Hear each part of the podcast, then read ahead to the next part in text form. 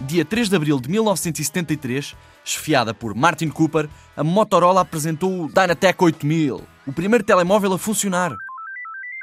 Tinha 1 kg e só tinha 20 minutos de bateria, imagina só. Estes primeiros telemóveis basearam a sua tecnologia nos rádios comunicadores que eram usados em aviões e barcos.